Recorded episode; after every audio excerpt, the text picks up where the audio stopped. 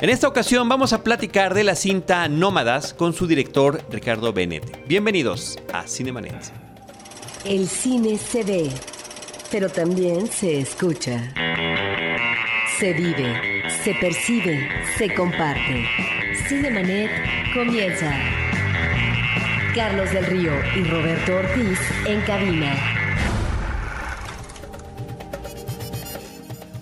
www.cinemanet.mx es nuestro portal, es un espacio dedicado al mundo cinematográfico desde hace ya eh, más de siete años. Yo soy Carlos del Río, les saludo y saludo a Roberto Ortiz. Carlos, eh, Cinemanet ha entrevistado a muchos directores de cine mexicano y uno tiene que considerar que este podcast es un recuento también del pasado, es decir, eh, recordemos que hace varios años entrevistamos por primera ocasión a nuestra figura del día de hoy a propósito de su ópera prima y ahora lo volvemos a tener en casa para hablar de una película que está por estrenarse en las salas capitalinas. Estimado Ricardo Bennett, eh, gracias por estar en los micrófonos de Cinemanet. Bienvenido una vez más. Gracias, Carlos. Gracias, Roberto. Es un placer de veras después de algo así como seis años. Más o menos. Eh, enero del 2007, aquí tenemos el dato. El episodio es el número 89 de Cinemanet. Todos los episodios de Cinemanet, y te lo digo a ti, Ricardo, y, lo comparto con, con, nuestros amigos cinéfilos, escuchas, se siguen escuchando. Nosotros revisamos la lista de descargas y de verdad, y sobre todo las entrevistas que tenemos con los realizadores mexicanos, son eh, visitadas frecuentemente lo cual nos da muchísimo gusto y a final de cuentas creemos que es una pequeña aportación que desde nuestra trinchera de Cinemanet estamos haciendo por promover el cine mexicano y poder tener esas charlas con los directores. Un gusto de siempre, un placer y además yo creo que es eso, si no hay guerreros del cine, eso no existe, el cine es mucho más que solo presentar en pantalla. Ricardo, estamos platicando contigo unos días antes de que se estrene eh, tu película Nómadas, una cinta que eh, eh, realizas parte en Estados Unidos, parte en México. Eh, ya está efectivamente a varios años de distancia de tu película anterior. Lejos en tiempo, diría yo, pero muy cerca temáticamente. Me parece que muchos de los elementos que platicamos en aquella ocasión de Noticias Lejanas los encontramos aquí en la película Nómadas, eh, que se estrena en mayo en más de 20 salas en la Ciudad de México. Así es, el 31 este viernes comienza su, su, recorrido en muchas salas de la Ciudad de México, en una de Querétaro y en una de Cuernavaca también al mismo tiempo. Efectivamente, fíjate que yo creo que las preocupaciones y angustias siguen siendo las mismas. Eh, el telón de fondo es diferente, antes era el medio rural mexicano y ahora se traslada al medio urbano neoyorquino, utilizando un poco Nueva York como esta metáfora, ¿no? La ciudad de ciudades donde a pesar de los 10 millones de, de personas que puedan vivir, eh, hay dos solitarios que por razones diferentes necesitan un arraigo o buscan una razón para sobrevivir, ¿no? ¿Qué, qué querer o quién los quiera?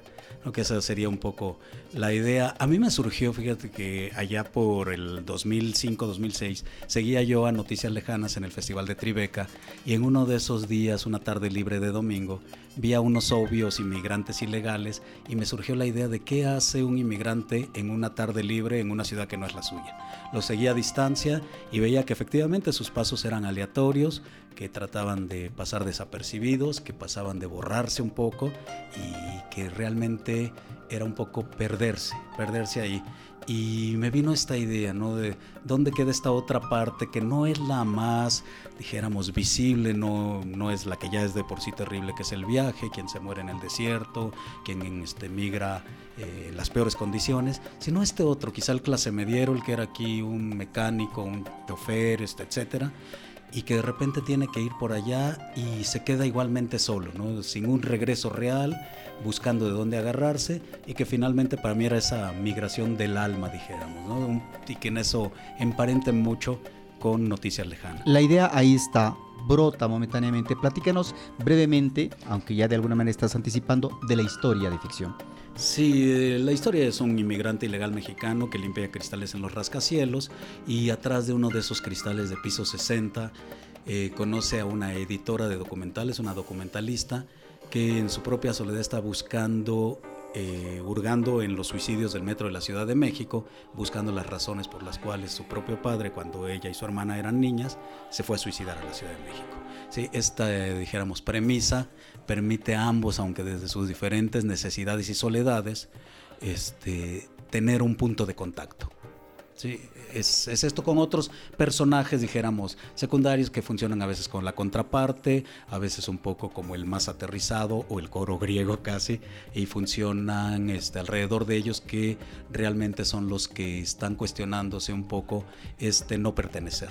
Ahora, hay un cambio en el manejo de las situaciones dramáticas eh, que observamos en tus personajes desde los cortos de ficción, pasando por tu ópera prima, Noticias Lejanas y ahora Nómadas.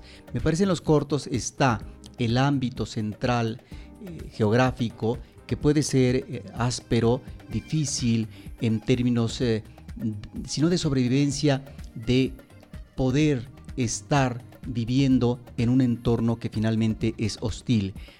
Pero uno de los elementos eh, importantes de estos cortos es el arraigo finalmente a la tierra. Y luego viene lo otro, el desarraigo que lo vemos de manera muy abrupta como una experiencia violenta y que va a tener sus consecuencias y esto está a flor de piel en noticias lejanas.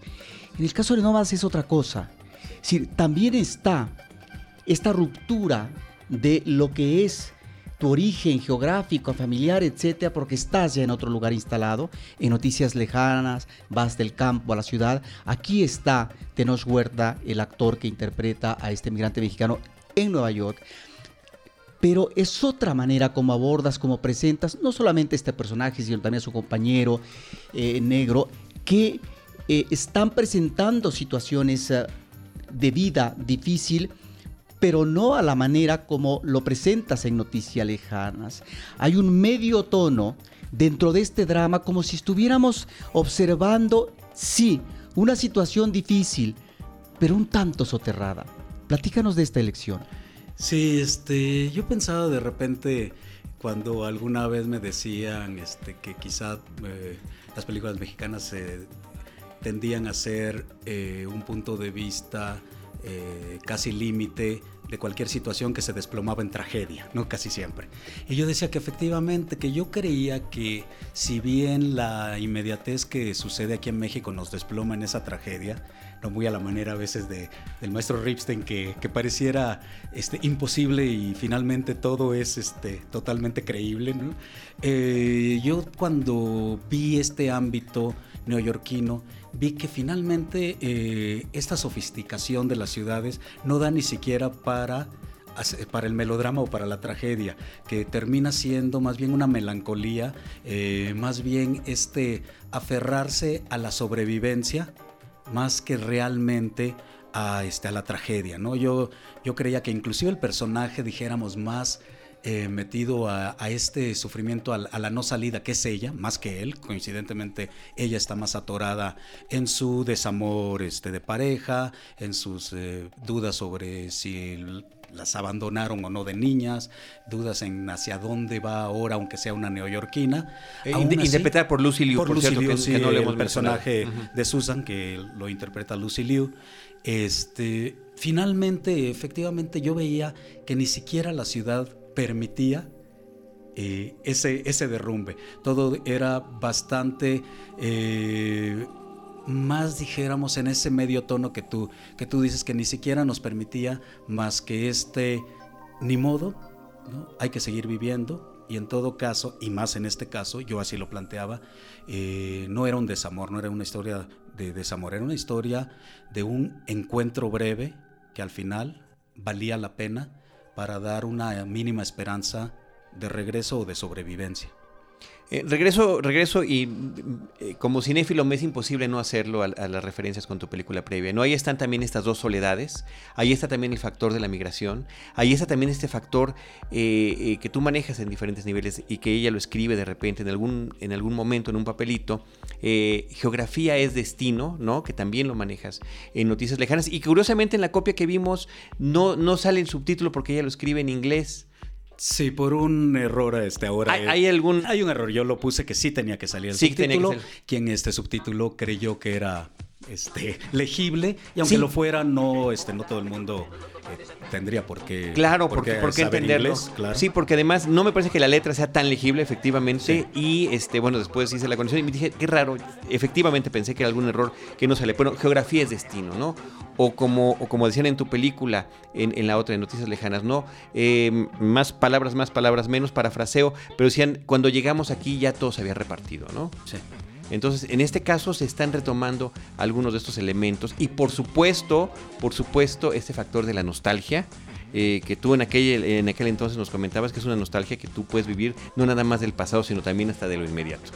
Sí, efectivamente, para mí eh, me pasaba inclusive ahí en Nueva York, ¿no? que no era tampoco premeditado el mostrar un Nueva York que finalmente resultó tan melancólico, parte sí porque filmamos en noviembre, pero parte yo veía un Nueva York que justamente al decidir yo, uno, una cámara en mano, dos, siempre con un lente 50, casi un, un repetir la realidad y siempre a ras de piso, ¿no? Entonces nos evitaba este Nueva York que conocemos de las series de televisión en donde todo parece más este, una postal o una ciudad lejana. O, o un set de, de- un set, set que cinematográfico. acá de repente no rehuía los íconos neoyorquinos. Si ustedes ven, hay alguna secuencia que se desarrolla en Times Square y alguna otra cruzando el puente de Brooklyn y obviamente en Central Park, pero no buscaba yo justo el ícono, buscaba el que eso es como para un provinciano que viene a la Ciudad de México ir a, a la Alameda, a la Villa o la Torre Sí, pero la ciudad cobra una gran presencia gráficamente y Sí. quisiera que nos habláramos, que, que nos hablaras de ello y también del trabajo fotográfico, que es muy importante, que es además el mismo director extraordinario Martín Bueje de Noticias Lejanas. La ciudad está ahí, son los grandes edificios, no es el registro turístico, pero sin embargo hay momentos muy peculiares que saltan y jalan la atención del espectador que a lo mejor no sé si son ah, eh, ubicaciones eh, momentáneas que se dan cuando hacen el recorrido eh, de, de la filmación, como en medio de la lluvia ver eh, una un paraguas eh, descompuesto. La impresión como espectador es eh, esta idea de que a lo mejor seguimos descobijados en medio de la lluvia. Pero también hay una escena en donde se va dando el encuentro de acercamiento humano entre estos dos personajes interpretados por Tenos Huerta y Lucy Liu en medio de equilibristas, en medio de trapecistas, como si no existiera la consistencia, como si eh, estos mismos personajes de alguna manera nos resultan eh, metáfora de la imposibilidad o el intento para asirse en una ciudad que viene a ser una especie de monstruo que nos puede devorar. Sí, sí, efectivamente, fíjate que eso sí era previamente planeado. Yo desde aquel tiempo eh, había visto yo estos trapecistas. Yo andaba vagando una vez, vi estos trapecistas que nadie los veía porque es una escuela de novatos y que estaban practicando. Antes era abajo de ese edificio. Yo regresé al tiempo buscándolos justo en ese eh, patio, eh, casi estacionamiento, y dije, juraba yo que los había visto y que yo quería que allí fuera el encuentro, porque yo cuando los vi me parecía eso, me parecía que eran estos seres, dijéramos, eso, etéreos, volátiles, que eran y no eran, que pertenecían y no estaban, y que necesitaba yo eso para este encuentro, sobre todo cuando después de aquel guion inicial que suponía una, este, una Susan bastante mayor. Mi primer Susan en el guion era una mujer de 60 años en su última sensualidad y requería de ciertos este, mecanismos y resortes que eran mucho más fáciles para que ella tomara una batuta y conociera a un joven de 30. Cuando todo va cambiando, se propone Lucy Liu y me parece muy bien, tuvimos que retrabajar, pero yo quería conservar esto, pero tenía que hacerlo verosímil, porque ya en pantalla el chico de 30 y, y Lucy Liu de 40 finalmente son la misma edad, ¿no? Este, finalmente son dos personajes adultos jóvenes, dijéramos. Y entonces dije, yo quiero conservar esto, lo busqué y me dijeron, sí, pero ahora los trapecistas se pasaron a una azotea que está de aquel lado. Fui a verlos y dije, los quiero, los quiero y quiero hacer esto porque este es el momento realmente donde, el único momento donde dos tienen que llegar a ver un algo fuera de su cotidianeidad, que los va como metáfora, como bien dices, los va a unir, ¿no? No es nada más el yo estoy solo, tú, estoy, tú estás solo. Finalmente ella es una mujer de un estatus diferente, eh, de una raza diferente, neoyorquina, pero chinoamericana, ¿no? hacia este hombre y tenía yo que encontrar esa sensación que a mí me había provocado cuando yo vi esos trapecios, que en ese momento cualquiera que se acercara era mi alma gemela. El trabajo fotográfico. El trabajo fotográfico. Bueno, este, yo con Martín Boeje ya traemos una colaboración que viene de años. Él fue eh, su primer trabajo como asistente de foto era cuando yo fotografiaba algunos cortos. Yo lo invité. Él no había pasado el primer examen del CCC. Al año siguiente pasa el examen y a los seis o siete años le doy su primera oportunidad de fotógrafo, de dirección de fotografía en un largometraje que fue Noticias Lejanas. Y cinco años después viene Nómadas y bueno, era mi crew recurrente, porque no tan solo Martín, Isabel Muñoz, que fue mi sonidista, lo volvió a hacer, este, Lucrecia Gutiérrez, que es mi editora, lo volvió a hacer, básicamente he conservado el mismo crew, pero con Martín, bueno, fue este, con Martín nos entendemos muy bien porque los dos opinamos. Eh, yo lo dejo no tan solo en la parte visual, sino en esta parte sensorial de cómo ves, lo ves cercano, lo ves lejano, crees que esto este, sea estático y de repente veíamos, no, a ella, aunque pareciera que todo por las geometrías neoyorquinas tendríamos que hacerlo en este Dolly, Tripié o una Steadicam, decidimos que no, que era como llegar y espiar, como llegar a la mitad de algo y espiar esta aparente calma en que todos parecían protegidos por las geometrías, los cristales, los rascacielos, esta ciudad ¿no? este, de hierro enorme y de repente decir, no, tiene que ser una, una cámara que está siempre buscando un poco, ¿no? No nerviosa, no todo, pero con esta imperfección del que espía. Pero si puedes dialogar con tu fotógrafo considerando que tú eres un especialista en la fotografía. Eh, sí, fíjate que eso nos lo facilita, porque mucha gente dice, oye, qué terror que tú, habiendo comenzado como cinefotógrafo, este, ahora tengas un fotógrafo. Y es al revés. Eh, yo me meto poco en tanto que sé el lente trae donde está puesto y todo, sé exactamente el encuadre y nos comunicamos muy bien. Yo cuando terminamos una escena volteo y los dos movemos la cabeza de que no, ¿verdad? Otra, porque ya sabemos en dónde nos atoramos, dónde no llegamos. Eh, yo soy mucho de estar como director más bien un poco alejado de cámara, muy cerca de, del actor, muy cerca. Yo siempre le digo a los actores, tú me lo estás diciendo finalmente a mí, no se lo estás diciendo a la cámara me lo estás diciendo a mí, yo te tengo que creer. Y me gusta eso, no, no soporto yo dirigir, por ejemplo, a la manera muy comercial desde un video assist. Me parece además este, una falta de, este, de respeto hacia el actor, ¿no? no estar comunicándose con él. Y en ese sentido me gusta mucho el trabajo de mesa también con los actores. Yo hago pocos ensayos, llego al set, hacemos un ensayo y la segunda, normalmente después de que probamos el movimiento de cámara, etcétera, es toma y casi siempre hago toma una, toma dos. Si ya voy en la toma tres o cuatro, creo que estoy desconcentrado. Algo está fallando que no está sucediendo. Porque sí se envejece, ¿no? Así sean estos grandes actores profesionales todos, se envejece, se envejece el sentimiento del diálogo y después nos damos cuenta, en la edición nos damos cuenta que la mejor toma era la uno o la dos. Siempre sucede. Hemos estado platicando, nos has, nos has comentado de varias de las metáforas eh, que se utilizan en esta película, eh, porque además es, también una película con pocos diálogos. Eh, cuando los hay son muy contundentes, además, ¿no? En lo que están reflexionando los personajes. Pero me parece que posiblemente la gran metáfora es la de, los, la de las ventanas, justamente, la forma en la que estamos viendo desde nuestro punto de vista al otro y viceversa. ¿no? Es la gran, eh, creo yo, la gran metáfora de esta película. Mi última referencia a Noticias Lejanas, ¿eh? para no abrumarte con eso. Pero me recuerda esa escena que también sucede en el metro, curiosamente, eh, cuando el personaje principal veía una palmerita desde una ventana rasgada, rota, no, este, ya había sido vandalizada y demás. Sí, efectivamente, acá era muy buscado ¿no? esta, esta manera de cómo este eh, limpiador de cristales en el piso 60 de repente podía cruzar hacia el otro lado. ¿no?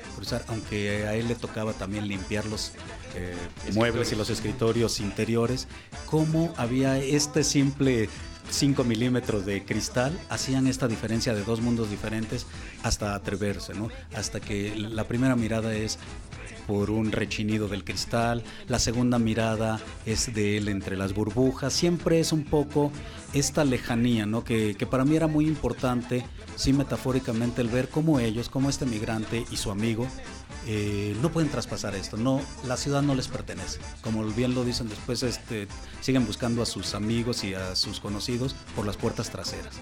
El poder cruzar esta, eh, dijéramos, barrera virtual puede ser toda una vida, puede ser un mundo y nunca llegar y nunca integrarse. Él, claro, él reconoce en el monitor ajeno también una referencia, él nunca ha pasado por la Ciudad de México, él lo más probable es que sea un migrante que llegó de una ciudad pequeña del sur hacia allá, en donde allá fue a conocer todo. ni el mar había visto, y, me, preguntaba yo justamente, bueno, si no es de la Ciudad de México, pero es del sur, pero tampoco conoce el mar. No conoce el mar, no, podría ser de Tuzla Gutiérrez y en, su vida conocer el mar, ¿no? Y, y, que ella pues le presume ese mar, sí, para los turistas americanos que pueden conocer 20 playas mexicanas. Él fue a conocer el mar a Coney Island. Ahora, no es la única ventana, la de la del piso 60, o sea, está la ventana en la tienda de modelismo, donde, donde, donde hay también otro casi encuentro entre ellos, ¿no? Exacto, sí que esa es la ventana más hacia de ella, ¿no? Esa es la que ella no traspasa, porque trata de entrar y hay algo de pudor, de estoy loca, los encuentros no son así, y, y de eh, rápido salir.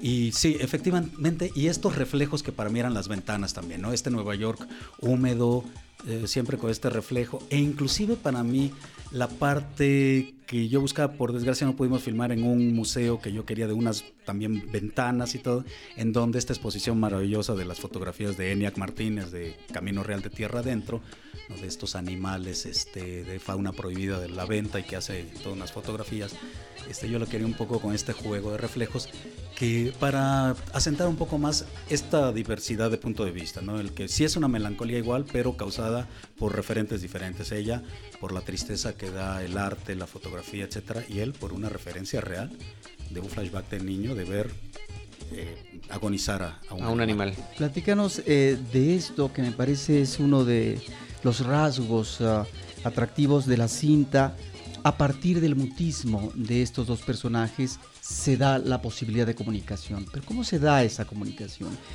Porque finalmente es difícil.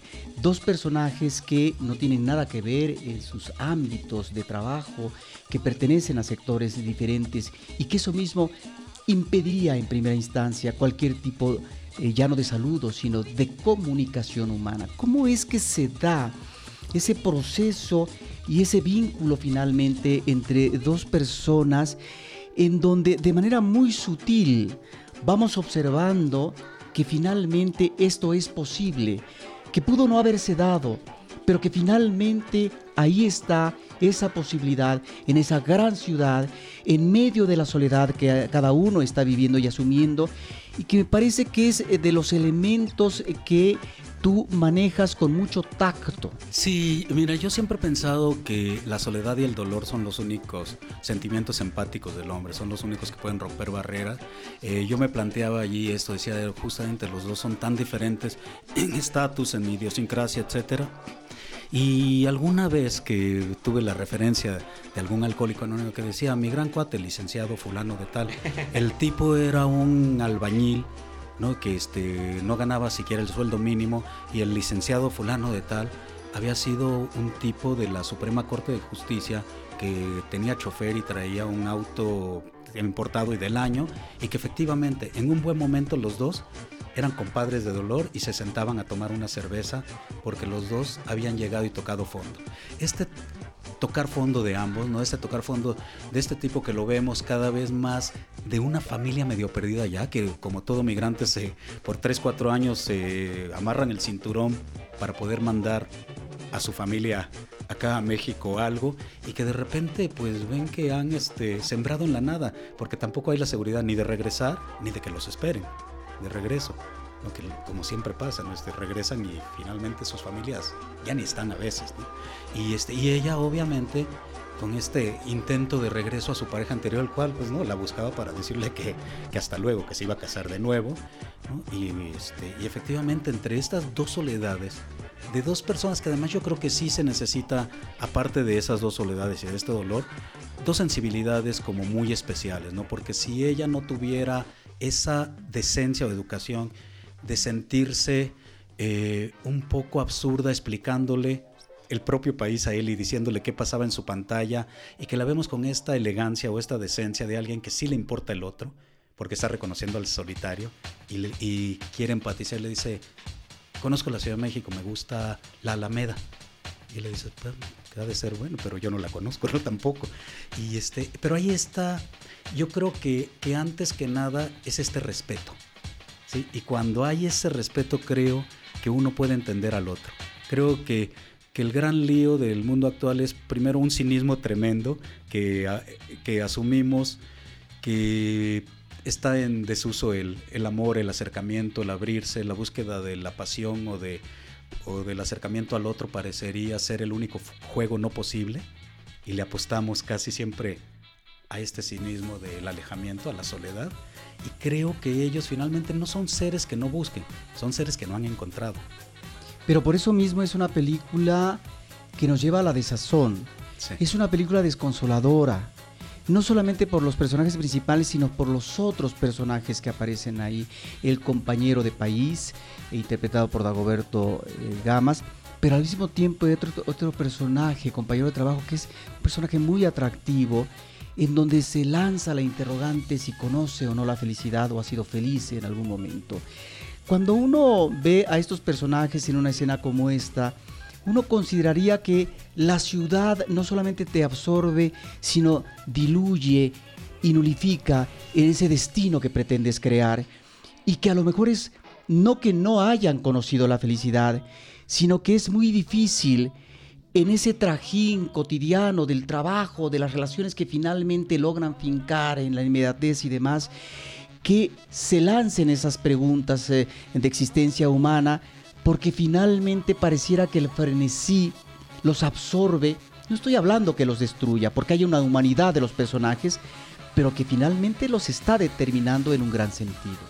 Sí, sí, y los dejan quizá por eso a mí este personaje de su compañero de trabajo, este negro enorme, maravilloso, que es un tío Tom, ¿no? que es un árbol, este, y que finalmente parecería ser el coro griego, ¿no? sería este, este que entiende todo y que sabe un poco y que él está consciente que él no fue ni el triunfador que fue un familiar suyo, ni el derrotado que fue el otro, que él se queda en medio y que quizá eso sea la felicidad, efectivamente. Y que no necesariamente es la mediocridad. No, no es la mediocridad, es la decisión de quedarse en un lugar más seguro en donde obviamente tiene ¿no? un amor a su familia, que se siente este hombre protector de todo, en donde su fortaleza es esta, el poder proteger y saberse libre, quizá libre y sobreviviente, libre del suicidio de los otros dos. Protector y protegido, diría yo también, ¿eh? porque ese, ese, ese comentario que tiene brevísimo sobre su esposa me parece que es sensacional. No, ella se fue, me dejó comida como para cuatro días, regresa en cuatro horas, ¿no? Sí, sí, se ve que es este tipo amoroso que hija y esposo y quien tenga, siempre lo, lo tiene ahí apapachado. ¿Por qué? Pues porque es finalmente el portador de la seguridad, de esta seguridad endeble en una ciudad que sobre todo en este lugar que es que donde ellos viven y donde filmamos el departamento de él, de este personaje que, que lo interpreta John Cothran, eh, Phil, eh, este Phil vive en uno de estos que les llamaban projects. Estos edificios de ahí eran estos edificios que siguen sobreviviendo, que estaban destinados solamente para el welfare, para esta gente que no podía pagar una renta y a la manera muy de bloques rusos de aquel entonces, en los 50 y 60, se hace este proyecto para esta gente y ahora mucha de esa gente prefiere no trabajar porque si trabaja le cobrarían, en tanto que ya tienen ingreso, le cobrarían la renta, renta y no la podrían pagar. Prefieren entonces evitar el trabajo para poder seguir teniendo eh, un lugar donde vivir bastante más ventajoso que lo que podrían ahora encontrar con un sueldo mínimo. Con un, con un trabajo. Sí. Eh, aprovechando que estás platicando de los personajes, Ricardo, cuéntanos de tu selección de actores, ¿no? Porque, bueno, por lo pronto, de Noche Huerta me parece que es una de las presencias más importantes del cine mexicano contemporáneo. Me parece que entre muchas otras, otra, entre muchas otras cosas es muy bueno para expresar mucho con estando contenido. Y esta es una de las partes que aprovechas muy bien en esta película. Por la otra, Dagoberto Gama, que también es una constante en, en, nuestro cine nacional. Me parece que ha aparecido en un gran porcentaje de películas importantes recientes de nuestro cine. Y después estos actores eh, de otros países como Lucy Liu, como Tamlin Tomita, como el propio John Cothran. Sí, anoto nada más eh, que esta segunda película nos confirma tu buena mano en la dirección actoral.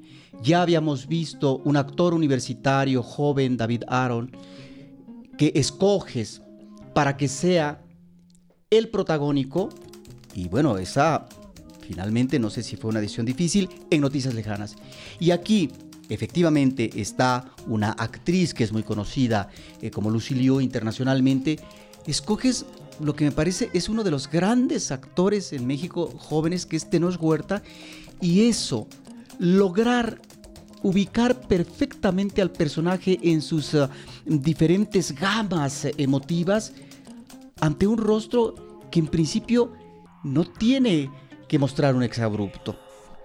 Sí, fíjate que, bueno, primero les comentaba que el, personaje principal de, de, Lucy Liu fue un poco aleatorio y cuando llegó no tan solo me pareció una aportación el hecho de que una típica neoyorquina no lo fuera, no fuera la anglo, sino una descendiente china, etcétera, y que para mí obviamente eh, pues me decía más por Kill Bill o por este, Ángeles de Charlie y mi reto ahí era cómo hacerla lo más natural posible y en este sin maquillaje. sin maquillaje que lo aceptó y además en este medio tono en donde pareciera endeble y fuerte al mismo tiempo sí eh, un poco un poco se me hacía la Lucía Muñoz que, que también este, actuó conmigo en Noticias Lejanas que es estas mujeres un poco misteriosas no finalmente. Pero el caso de, eh, de Tenoch yo estaba haciendo casting acá y tenía yo un poco la idea, pero no la materializaba. Yo pensaba en aquellos muy buenos actores mexicanos de los 70s, 80s. Decía yo un Salvador Sánchez de 30 años,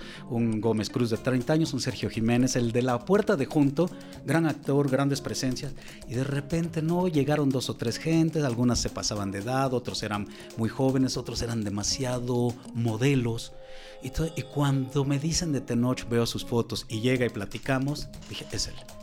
Dije, es él porque lo que me está dando no es el tipo que para el tráfico, no es el tipo del centro comercial, pero es un tipo que me puede dar todo esto. Lo notaba porque esta noche en la vida real y todo es muy festivo, es, no, este es un buen tipo, es un chico, eh, pero yo lo necesitaba eso, más interno, con más dudas, pisando siempre gelatina. Y, y era eso, entonces empezamos a trabajar y a acotarlo desde eso. Y lo trataba yo a él visiblemente más mal que a todos los demás, un poco eh, más en un régimen más militar, ¿no? El pobre lo hacía que llegara uno o dos horas antes al set, si era a las siete, el le decía yo necesito tenerte cinco y media. Entonces, entre estas cosas siempre que le provocaba un poco esta, este, pues inmediatez, eh, lo sentía más perdido.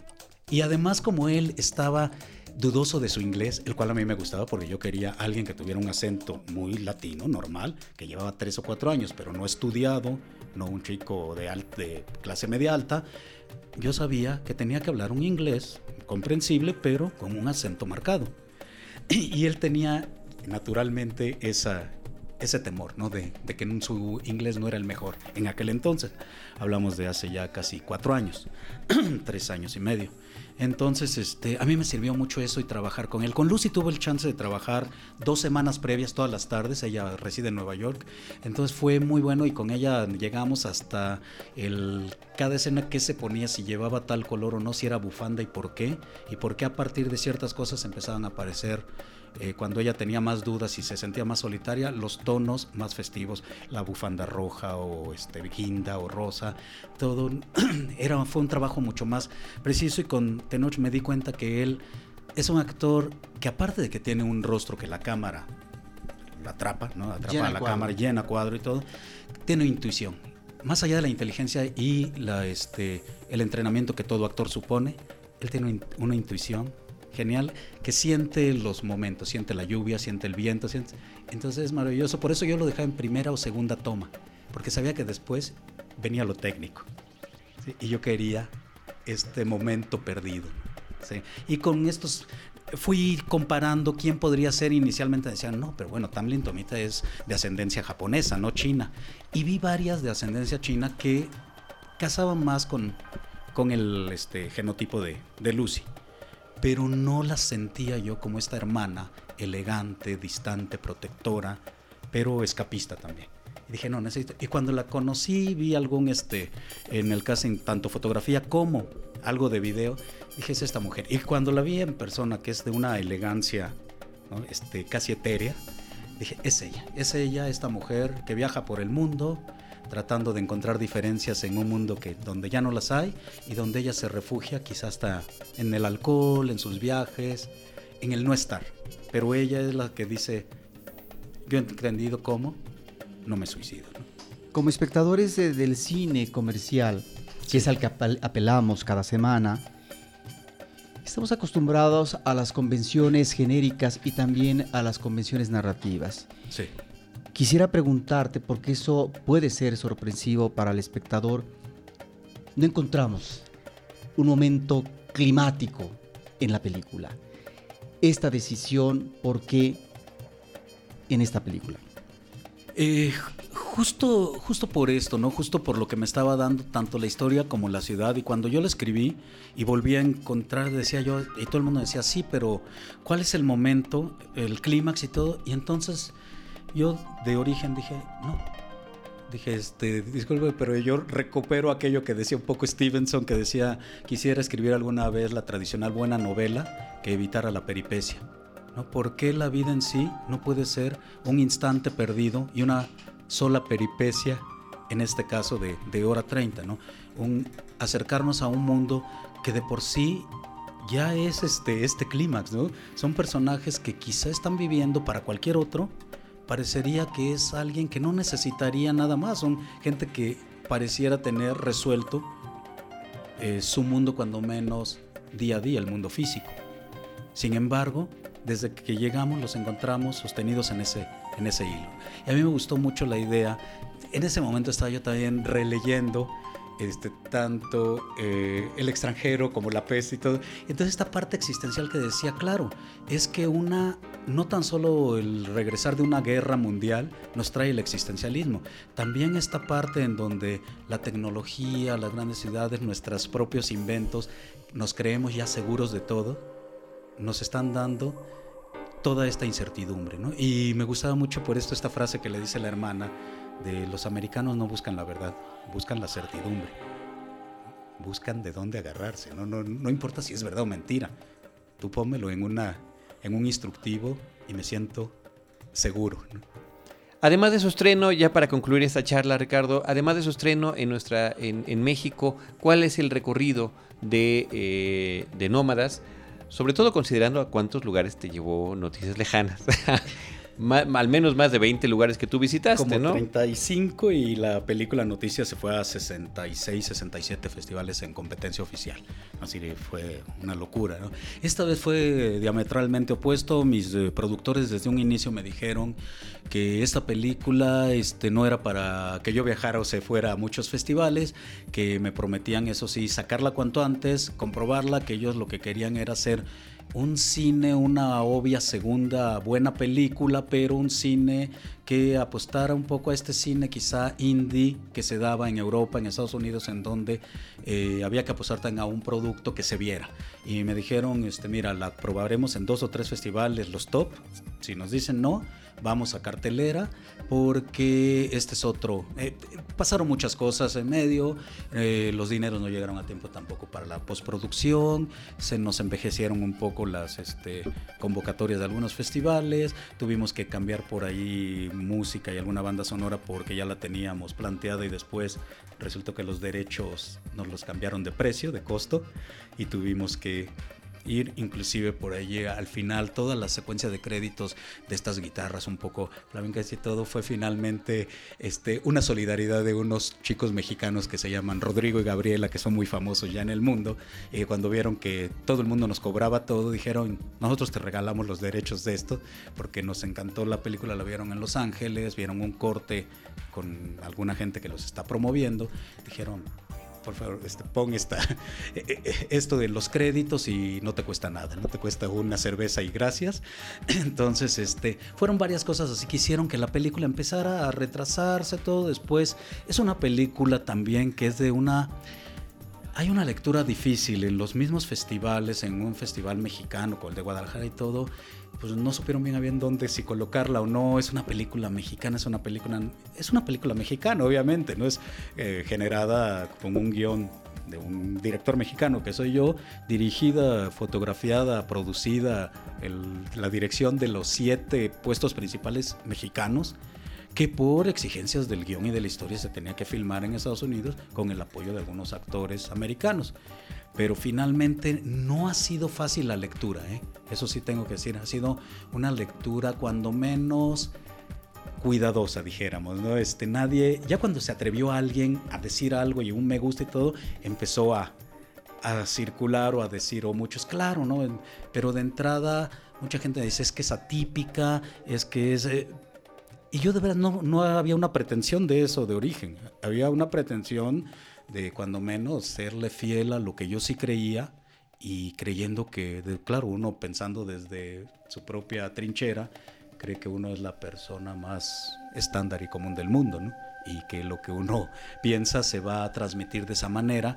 E intenté, eso sí, la verosimilitud que para mí era lo principal, ¿no? el que estos mecanismos funcionaran, ¿no? el que no, en que este acercamiento, esta ciudad, esta hermana, estos, de repente ver no era fácil en imagen, ver en Central Park a un tipo latino con esta chino-americana, con una niña rusa y un negro tocando unos tambores y ver a una pelirroja que está viendo esto y que de repente tú lo sientes como posible.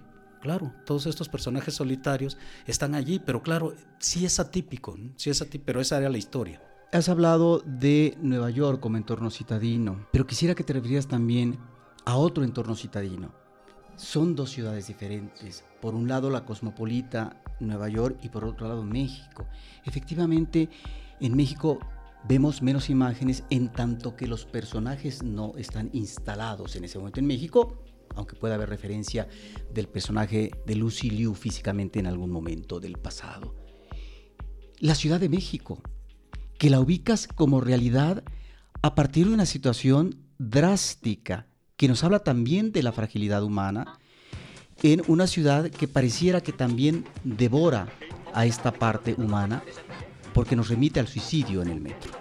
Sí, sí, fíjate que esto, cuando yo tenía ya dijéramos el grueso de la estructura, yo pensaba en ella ¿qué estaba haciendo? No? Eh, obviamente indagando por qué su padre se suicida, pero a mí mismo me vino uno de los diálogos que ya después dice que no se trataba su documental de los suicidios en los metros del mundo, sino específicamente en el de México. En ese entonces, porque todos son como estas referencias, yo estaba trabajando con un buen compañero del CCC, Adrián Ortiz, estaba haciendo un documentalito subterráneo, se llama un documentalito, sobre entrevistas con conductores del metro que se habían topado con suicidas. Yo le ayudé a editar algunas cosas, a esa, y me metí mucho al proyecto. Y en aquel entonces le dije, oye, claro, es que es esto, ¿no? Este, si hay algo icónico es eso. Y cuando empecé a saber la estadística, la cual presento acá, y obviamente a mí me sorprendió, pero es real. Nos ¿Es real? Es real. A nosotros nos las dijo en el documental aquel un funcionario alto del sistema de transporte colectivo del metro, que obviamente no citamos acá porque no es cuestión de quemar al, al hombre, porque obviamente también nos decía que no lo dan a la publicidad porque no quieren que sea un punto icónico, no, no están atrayendo gente. Entonces, pero era real cuando nos decía él, sí, pues no, es que hay más de uno, uno punto algo, y la mayoría, un 60 tanto al día son mujeres y tales estaciones y tales horarios. Era una estadística mucho más. Y, lo, que lo que menciona el personaje del conductor, ¿no? Si se paran aquí significa esto, si se paran acá es esto, y si se paran acá en esta parte del andén. Así nos lo dijo uno de esos conductores. Yo, obviamente, le pedí el permiso de utilizar esa información que no toda quedó en su documental. Y yo le pedí a Adrián, oye, ¿me permitirías usar estas referencias, esas cosas? Dice, por supuesto, es más, si quieres imagen, también preferí no, no, preferí no hacer esto e ir por mi propia exploración, pero utilicé sí esta referencia y estos datos porque no podía yo tampoco darme a la ligereza de inventar, ¿no? de inventar algo que es muy duro, es muy fuerte, uno no impunemente habla de suicidio sin haber atrapado, investigado y todo, y sobre la marcha investigué muchísimo, inclusive un ayudante de edición de repente se sintió ofendido porque él tenía un caso muy cercano, familiar, y había una gran discusión entre si ella en el hospital podría estar tan fresca y todo. Le digo, sí, la hermana no dejaría que ella fuera una piltrafa eso, ¿no? Pues la hermana la maquillaría inclusive de más y luego a mí también me ha tocado y hay todas las reacciones. Hay quien lo niega, quien está en la negación y hay quien parece que, que no pasó y que salió a tomarse un café. Entonces, este, había este tipo de cosas que sí tuve que adentrarme para no este, decir ocurrencias. Entonces, efectivamente, la Ciudad de México, si bien es el metro tal cual, ella de repente no está, o sea, que a mí me gustaba mucho porque además ahí sí fue aleatorio, el que se abre la puerta, se cierra y se vuelve a abrir y pareciera que hay un momento perdido en donde si ella entra se salva, si ella se queda no se salva y vuelve a cerrar la puerta y se va, ¿no? Este, y era ese metro y era la ciudad tal cual, la Plaza Santo Domingo, que ella misma Lucy nos dijo, porque en el momento que íbamos a filmar salieron de la escuela de medicina con batas blancas, cientos de estudiantes, normal así. Y cuando ella lo dice, bueno, esto es una película de Fellini, tú diste el llamado a esto, ¿no? Dices, este, porque todo empezaba a ser esta Ciudad de México que sin buscarle esta otra referencia ya es metafórica de por sí. Y, este, y a mí me encantó porque yo decía, sí, ella va a estas estaciones, va a estos lugares, es el metro, es donde circularía, no, no hay un este, folclorismo, ¿no? la cantina era la de ahí mismo a la vuelta.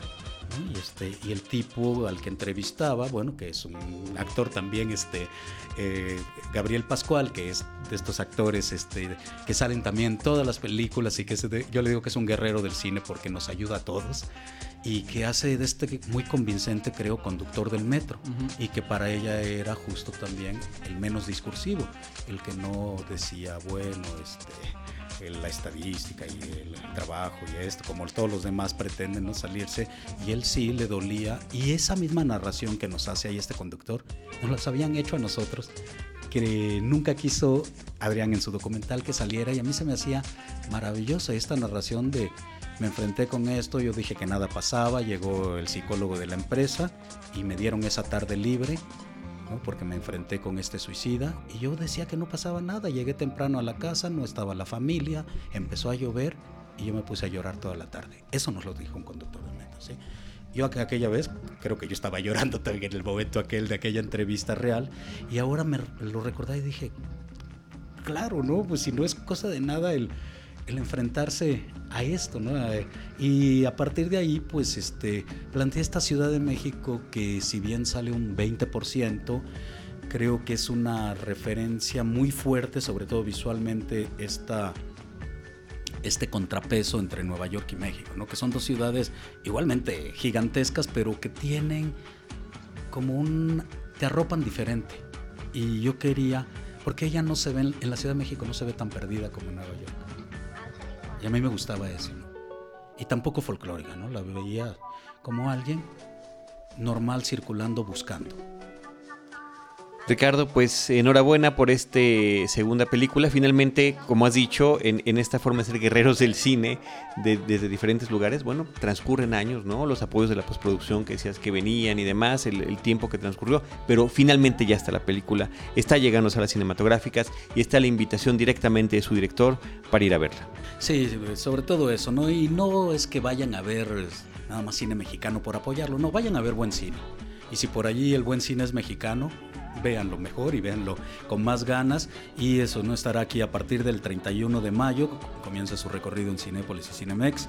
Y este, después hará una, eh, una gira por la República, llegará a varias ciudades y ya también hay por ahí ofertas en Estados Unidos, en Canadá, en mercados europeos y, y del Medio Oriente que, que han visto eh, bien la película, ¿no? que creen que, que hay un público por allá que la pueda también apreciar y bueno, eso no es este Nómadas, protagonizada por Lucilio y Tenoch Huerta. Y este, y bueno, eso el cine, el buen cine se seguirá viendo en la oscuridad, en pantalla grande y con unos desconocidos junto que se emocionan igual. Muchas gracias. ¿Algún portal eh, de la película, alguna red social? Algún... Eh, sí, la película ya está también, este, si entran a la página de Cinenauta, que es la compañía ahora que tomó los destinos de Nómadas, si entran a Cinenauta, verán allí este, Nómadas, también pueden entrar este, eh, libremente hacia a Nómadas, la película, y van a encontrar muchísimas referencias. Está el tráiler, están los carteles, están biografías de, de, actores, etc. Y en mi página personal también de Ricardo Benet, encontrarán referencias tanto de Noticias Lejanas como de ahora eh, Nómadas y del siguiente proyecto también, que espero no pasar cinco años para regresar aquí con ustedes a, a narrarlo y que, este, que espero que en un par de años podamos estar hablando ya de una tercer película. Será estupendo. ¿Cuál es tu, cuál es tu página? ricardobenet.com. Com, ricardobenet.com. Benet con una T, B grande, E, N, T, así, punto com. Muy bien. encontrarán. Ricardo, gracias. Gracias, Carlos. Gr- Gracias, Roberto. Eh, desde estos micrófonos, Roberto Ortiz, Ever Espino, Paulina Villavicencio y un servidor Carlos del Río, les agradecemos que nos hayan acompañado nuevamente. Les recordamos que nos acompañen también en redes sociales, facebook.com diagonal cinemanet, arroba cinemanet en Twitter, cinemanet1 en YouTube y nuestro portal cinemanet.mx. Desde cualquiera de esos espacios, nosotros los estaremos esperando con cine, cine y más cine.